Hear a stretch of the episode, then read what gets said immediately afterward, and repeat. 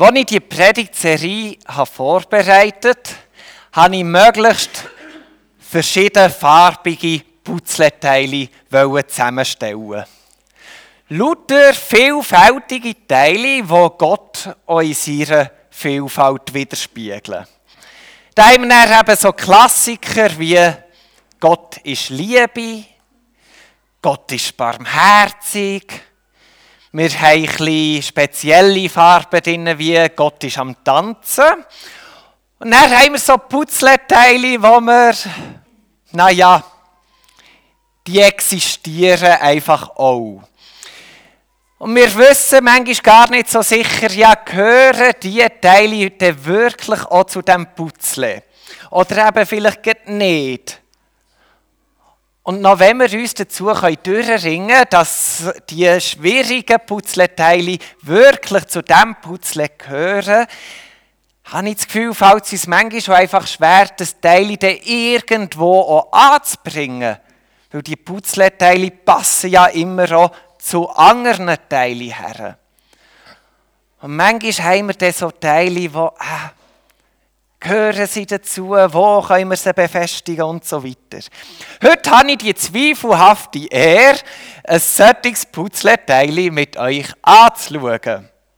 Es heisst, ihr seht es im Hintergrund, Gott ist gewalttätig und unberechenbar.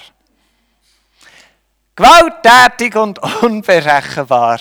Sind ja nicht zwei Adjektive, die wir als erstes mit Gott in Verbindung bringen. Wahrscheinlich auch nicht als zweit zu dritt und manche Personen am liebsten eigentlich überhaupt gar nicht. Ich werde uns einladen, dass wir probieren, uns auf das Thema einzuladen. Und die Einladung, die erfolgt nicht durch meine allwissende Sicherheit. Auch bei mir sind da ganz viele Fragen offen. Und irgendwo ist es ein Suchen, ein Spüren und ein Entdecken. Ich habe für das Thema auch den Wunsch, wie es der Harry in seiner Explizitpredigt hat mitteilt. Wir können Gott nicht definieren. Da liegt eine Grenze vor. Wir können erzählen, was wir glauben, wie Gott ist. Wir können sagen, wie wir ihn wahrnehmen.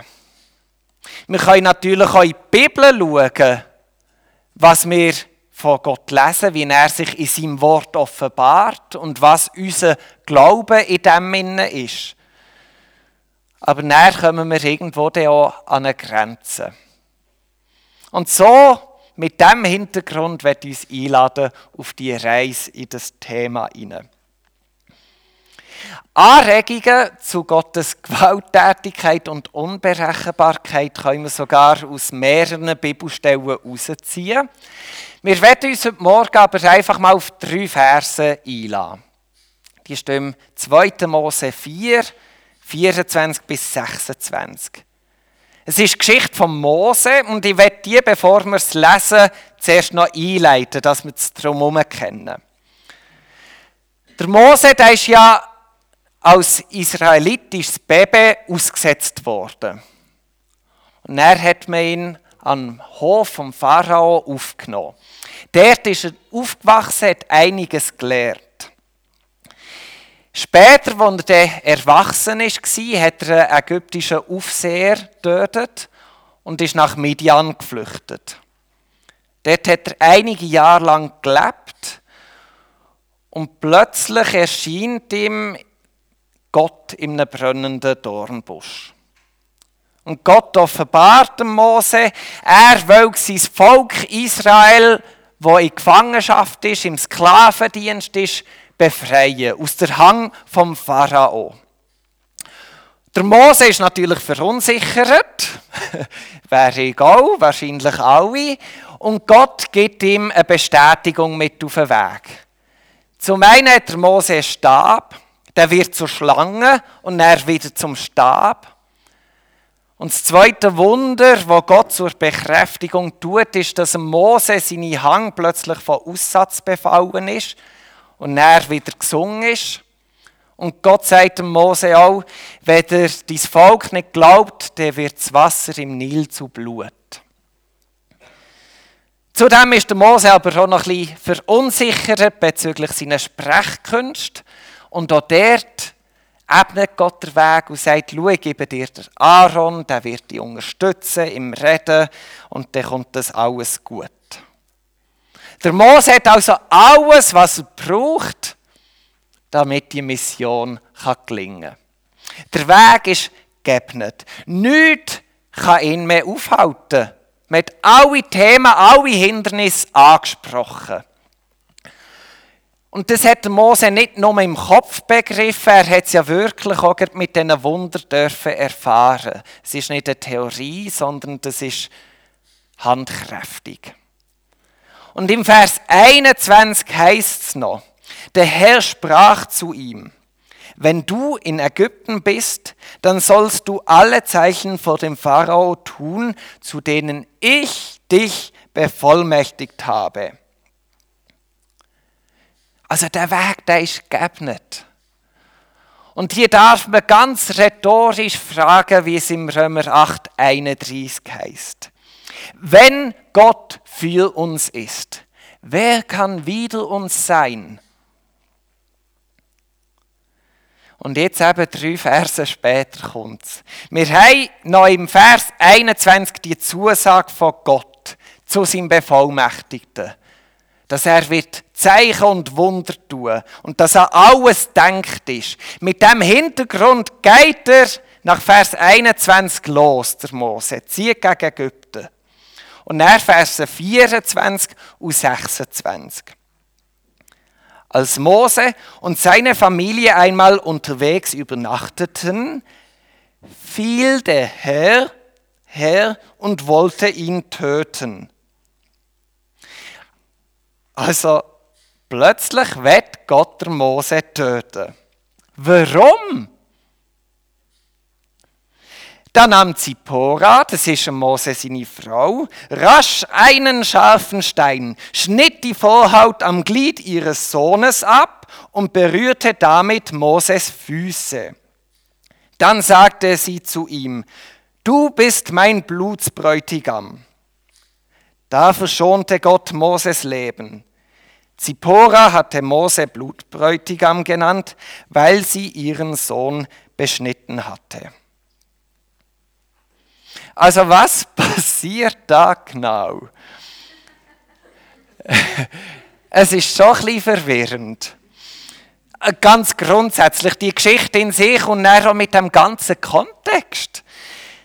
Also Gott greift ins Leben vom geflüchteten Mose, wo ihm nirgendwo ist, ein. Offenbart sich ihm tut schon mal ein paar Wunder, kündet neue Zeichen und Wunder an. Er prophezeit Mose großartig, was er durch ihn vor dem Pharao tun. Und drei Verse später wird Gott der Mose töten. Haben wir da irgendetwas verpasst? Gott gibt weder einen Grund für sein Tötungsvorhaben an, noch hat Mose in irgendeiner Art und Weise Anlass dazu gegeben, dass man ihn umbringen könnte.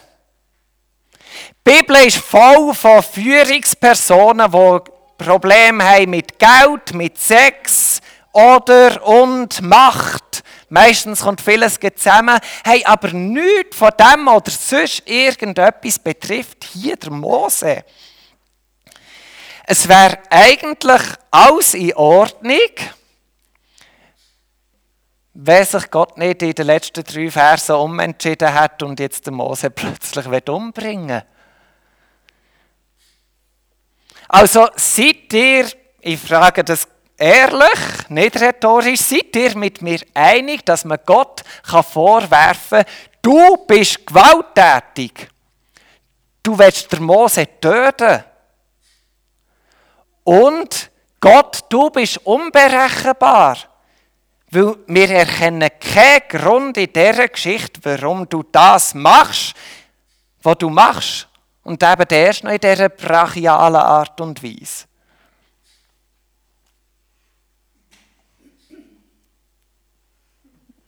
Ich nehme das Schweigen als Zustimmung an. Man getraut sich ja nicht so recht, so etwas Gott vorzuwerfen.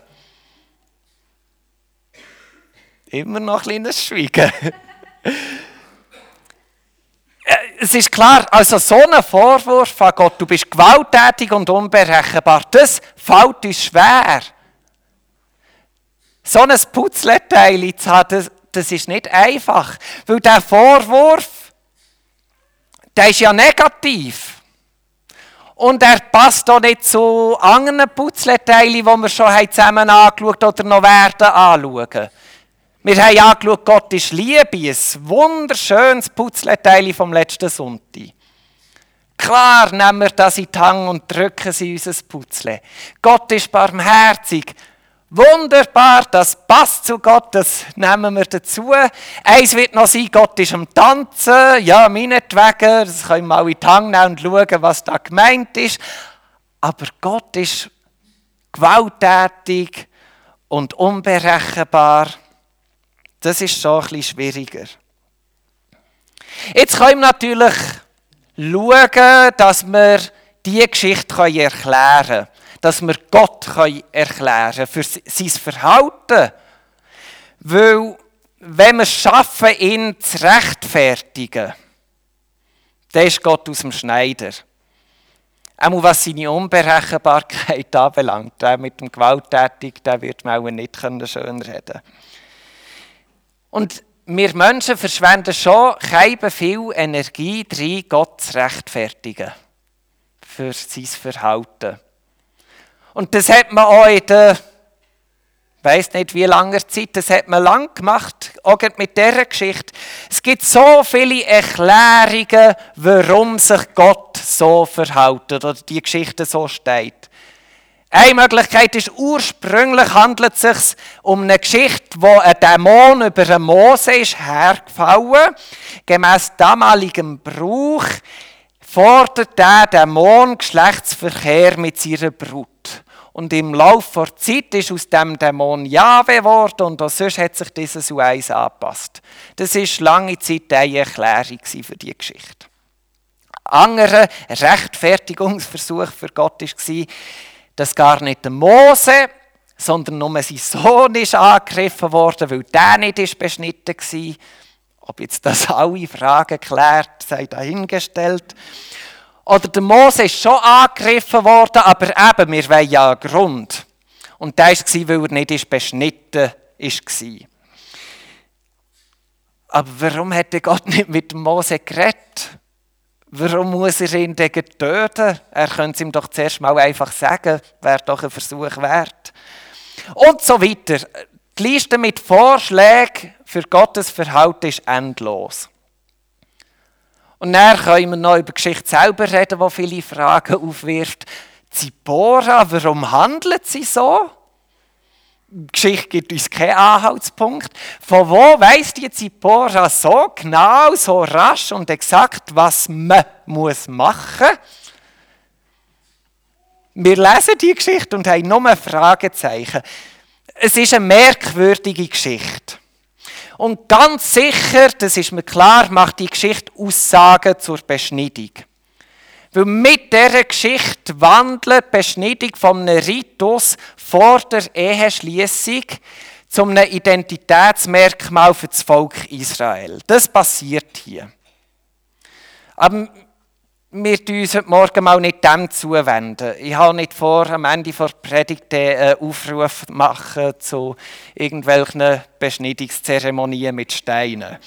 Heute Morgen zielen wir, könnt euch entspannen auf etwas anderes ab. Wir schauen uns Gott an. Unser Fokus soll mal bei Gott sein, auch in dieser außergewöhnlichen Geschichte. Für Gott anzuschauen, machen wir eine narrative Analyse. Das klingt wissenschaftlich, oder? Ich habe gehofft, das weckt mehr ein bisschen Vertrauen in das, was ich sage, als ein Schmunzeln. Also, schauen wir das mal an. Wir haben einen Protagonist, einen Sender. Das ist Jahwe. Und Jahwe hat das Päckchen gemacht. Ein Inhalt für die Geschichte. Rettung. Und zum Glück soll jemand das Päckchen bekommen, nämlich das Volk Israel. Also das ist mal so ein bisschen der Grundstock unserer Geschichte. Jahwe bereitet Rettung vor für das Volk Israel. Jetzt gehen wir zur Strategie. Der Mose wird die ausführende Kraft, damit das Päckchen von Rettung zu Israel kommen Der Mose selber ist aber auch in ihrer Spannung inne. Zum einen hat er den Stab. Durch den Stab sollen die Zeichen und Wunder passieren zur Bestätigung. Und auf der anderen Seite dieser Spannung ist aber noch der Pharao der Antagonist, der Gegner dieser ganzen Geschichte. Ich hoffe, ihr versteht die Folie, sie soll anregen oder eine kleine Struktur geben. Wenn sie mehr verwirrend ist, schaut einfach nicht auf und verschließt die Augen vor dem. Auch wenn es irgendwelche Schulzeiten wieder weckt mit Ängsten und was weiß ich was. Aber das da ist unser Rotfaden, unser Handlungsstrang. An dieser Schilderung hängt sich die ganze Geschichte auf. Und zwar schon seit der Geburt von Mose. Die ganze Geschichte von Mose hat sich herentwickelt, um, um die Geschichte zu bilden und an diesen Punkt zu kommen. Und jetzt, über Jahrzehnte ist das aufgebaut worden, hat sich das entwickelt. Jetzt wie aus dem Nichts schüttelt es unsere schöne narrative Analyse durch. Und alles verdreht sich. Wie aus dem Nichts. In drei Versen ändert sich alles. Plötzlich ist unsere Protagonistin Zippora. Das Päckchen bleibt immerhin. Sie soll Rettung bringen. Aber nicht für das Volk Israel, sondern für Mose. Und sie selber, Zippora, steht aber auch noch in ihrer Spannung. Da ist wieder ein Gegner da, Jahwe. ähm, Jahwe bedroht mit seinem Anliegen, der Mose zu töten, die Mission von Jahwe, wo ja der Mose bevollmächtigt hat, Rettung zu bringen, es ist kompliziert, wir merken es. Es ist widersprüchlich und paradox.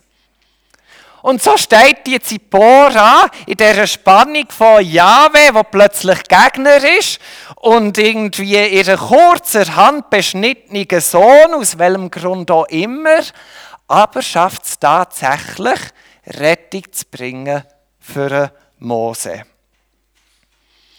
Und so haben wir das Fenster von diesen drei Versen und können näher wieder zurückkehren. Das macht Kopfweh, sorry, sorry. Und können zurückkehren in den ursprünglichen Handlungsstrang, wo durch Mose mit Stab soll Rettung für das Volk Israel kommen.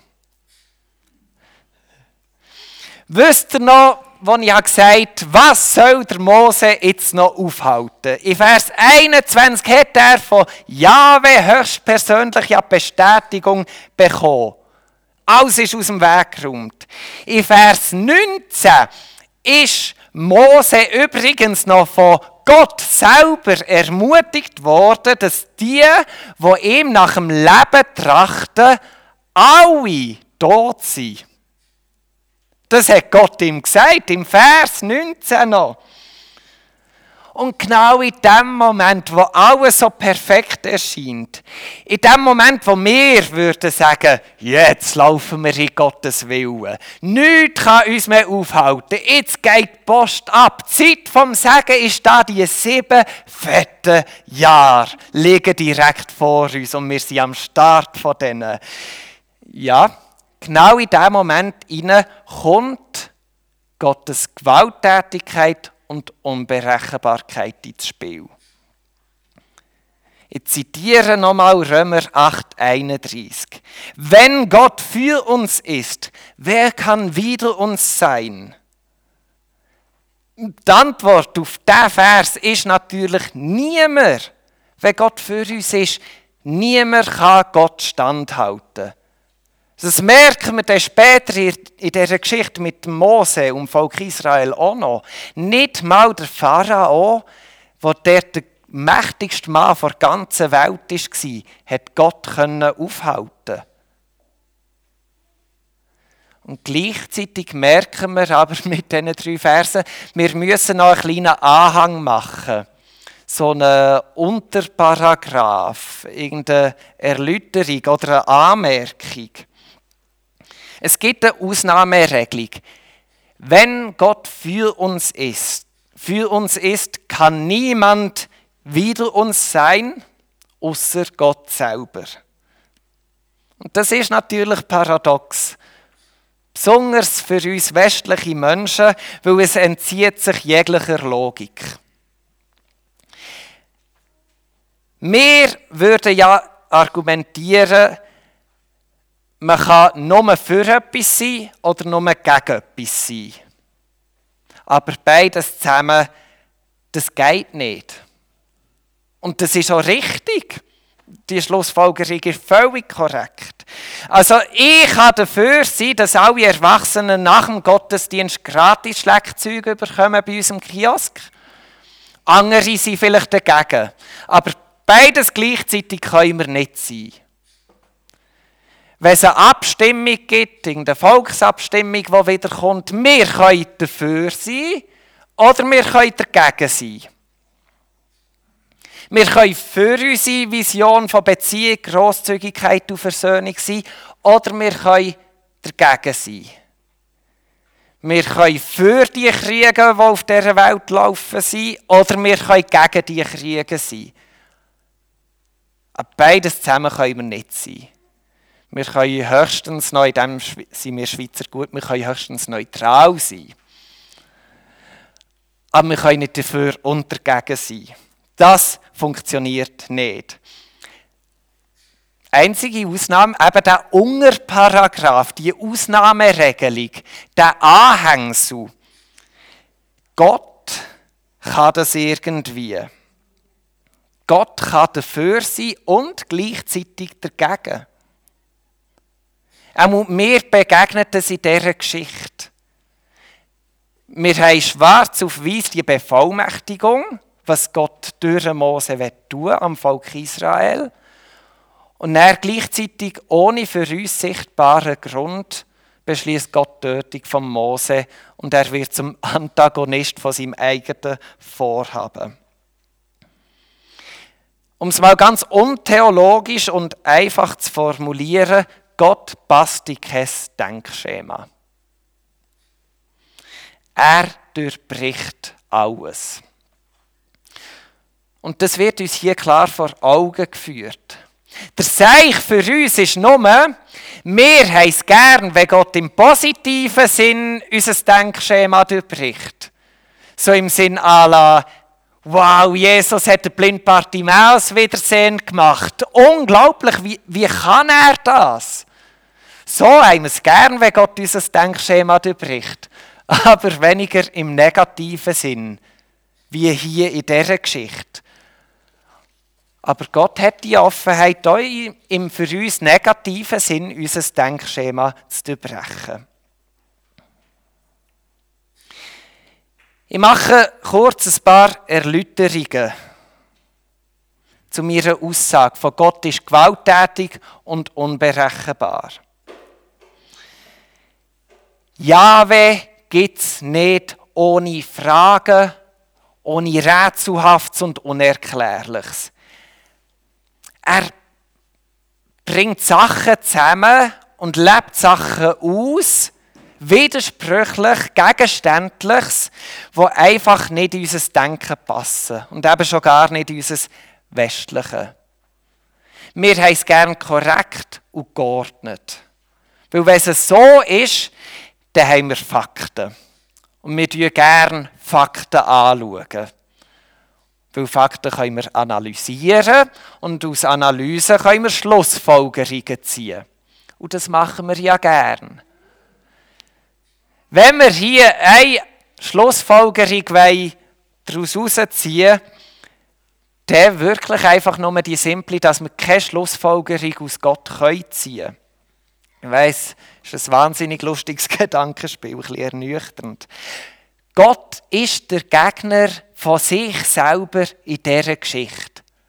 Es ist weder der Teufel noch ein Dämon, der unbeschnittene, nichtsahnende Mose oder sonst irgendetwas.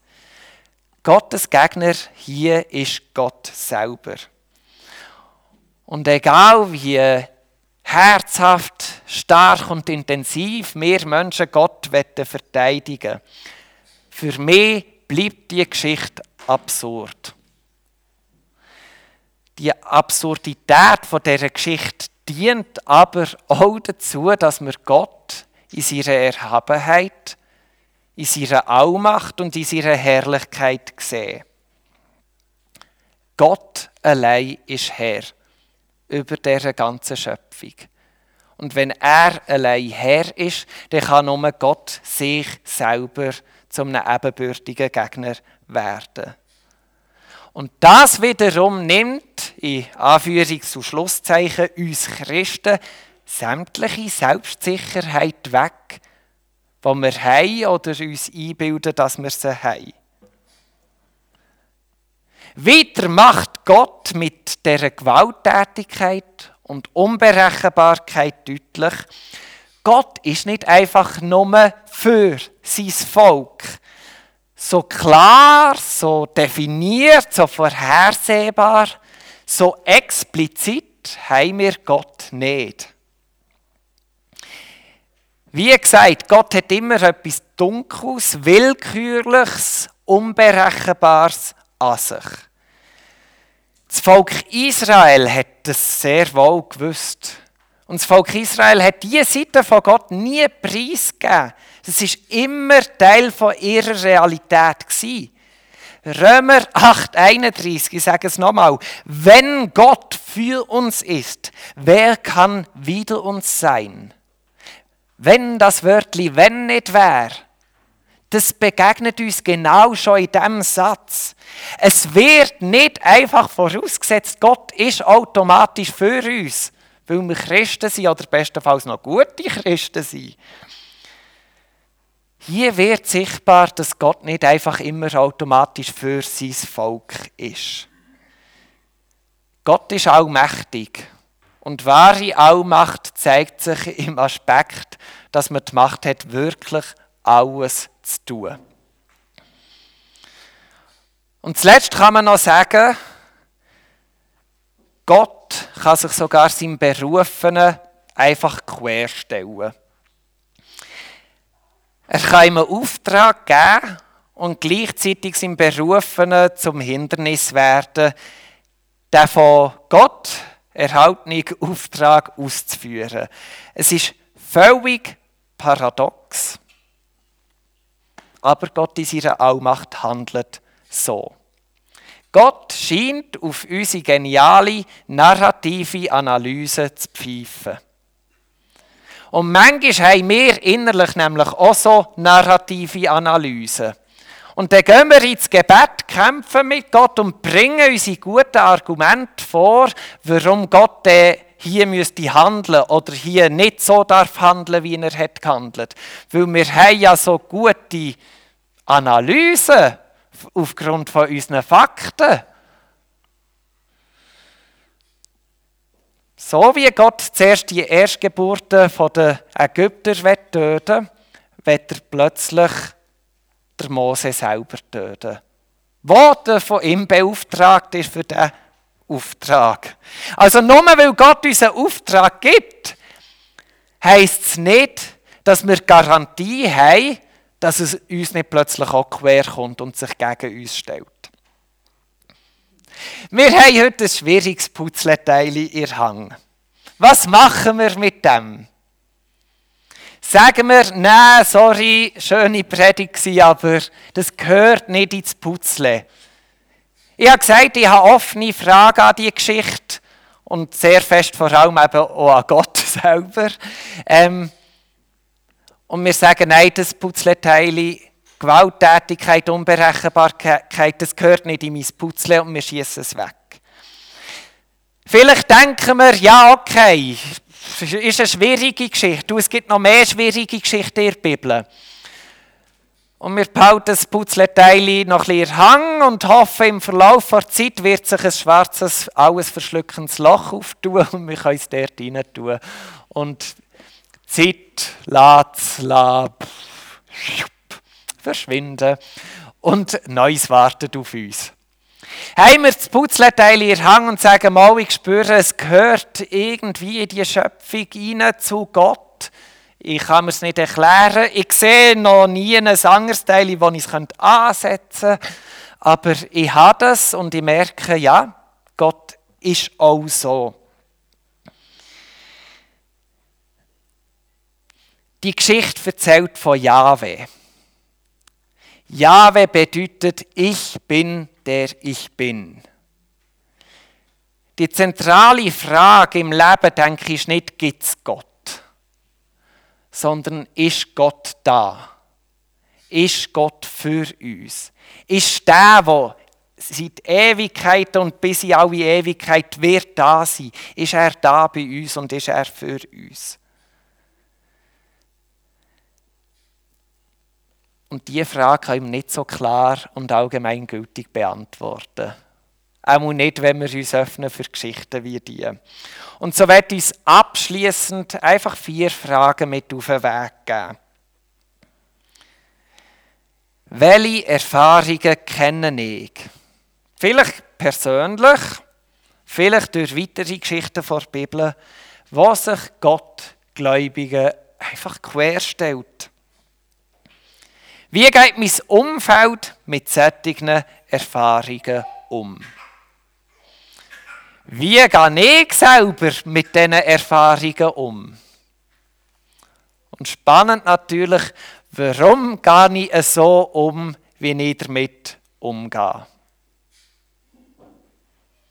Und für diese Fragen wünsche ich euch den Segen von Gott, der da ist. Auf die Art und Weise, wo er da ist.